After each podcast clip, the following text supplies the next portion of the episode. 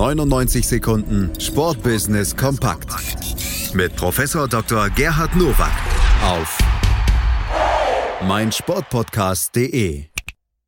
Auch heute gibt es hier im Sportplatz auf meinsportpodcast.de wieder die 99 Sekunden Sportbusiness Kompakt von und mit Professor Dr. Gerhard Nowak von der IST Hochschule für Management. Herzlich willkommen zu den News to Use aus dem Sportbusiness. Frankreichs Fußball-Weltmeister wurden bei den Laureus Awards als Team des Jahres ausgezeichnet.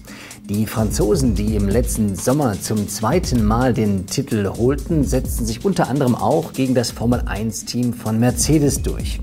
Sportler des Jahres wurde zum vierten Mal Tennisprofi Novak Djokovic.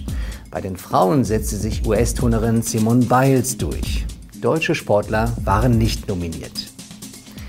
Laurus nobilis, der Lorbeer, ist der Namensgeber für diesen Preis, den ich persönlich als den weltweit bedeutendsten einschätze. Denn, wie wird er ermittelt, über 1000 Journalisten aus mehr als 120 Ländern erstellen in zwölf Kategorien eine Sechserliste von Nominierten und 45 ehemalige Sportlegenden entscheiden dann über die Platzierungen. Aus deutscher Sicht sind das beispielsweise nur Franz Beckenbauer und Boris Becker. Der VfL Wolfsburg bietet seinen Fans einen eigenen WhatsApp-Dienst an. Dieser soll neben redaktionellen Beiträgen, beispielsweise die Mannschaftsausstellung beim Spieltag oder andere Neuigkeiten rund um das Team, auch einen Servicecharakter haben. Zusätzlich nutzt der VfL seinen WhatsApp-Dienst als Sales-Kanal, zum Beispiel für den Verkauf von Merchandising-Produkten.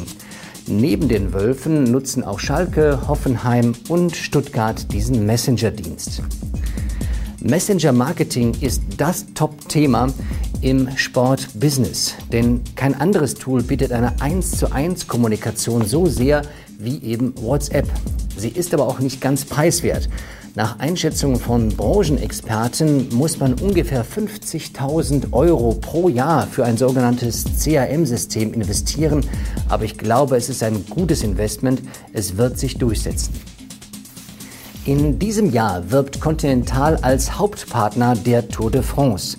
Der Vertrag zwischen dem deutschen Reifenhersteller und dem Tourveranstalter läuft bis 2022. Nach Sponsorsinformationen zahlt Continental 3,5 bis 4 Millionen Euro pro Jahr. Continental stattet die offiziellen Tourfahrzeuge mit Reifen sowie sechs Teams mit Rennradreifen aus.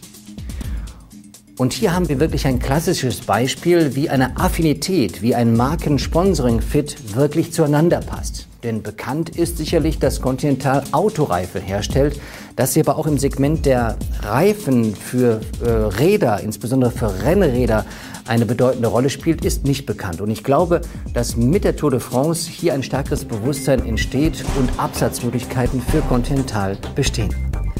Das waren sie, die News to Use für diese Woche. Ich wünsche Ihnen gutes Sportbusiness. 99 Sekunden Sportbusiness kompakt mit Professor Dr. Gerhard Nowak auf meinsportpodcast.de. Sportplatz mit Malta Asmus und Andreas Thies. Täglich neue Podcasts aus der Welt des Sports.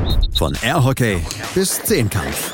Berichterstattungen, Interviews und Fakten. Sportplatz auf meinsportpodcast.de